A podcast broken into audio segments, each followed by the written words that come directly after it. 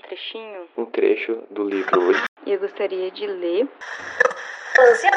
o livro do projeto de leitura do Instituto Federal de Santa Catarina. Nas entrelinhas. Eu quero compartilhar com vocês um trecho de um livro que chama A Vida Invisível de Eurídice Guzmão. Vivendo agora numa casa de piso encerado e banheiro limpo, de cheiros acolhedores e roupas brancas, Antenor quase que se esqueceu dos dois segundos daquele dia.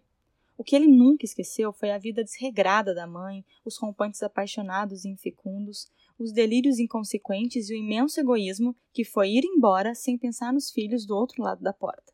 Para Antenor não havia nada mais inútil do que poesia. A vida que ele teria seria o oposto da de Maria Rita. Um dia Antenor haveria de se casar, sua mulher teria que ser tão boa quanto Dalva. A casa e os filhos teriam que ser prioridade. Ele estava disposto a dar tudo de si para a mulher que escolhesse, exigia em troca uma vida que não tivesse nem um pouco da poesia e dos sonhos que só serviram para enlouquecer a mãe. E é aí que Antenor escolhe uma mulher que parece absolutamente banal.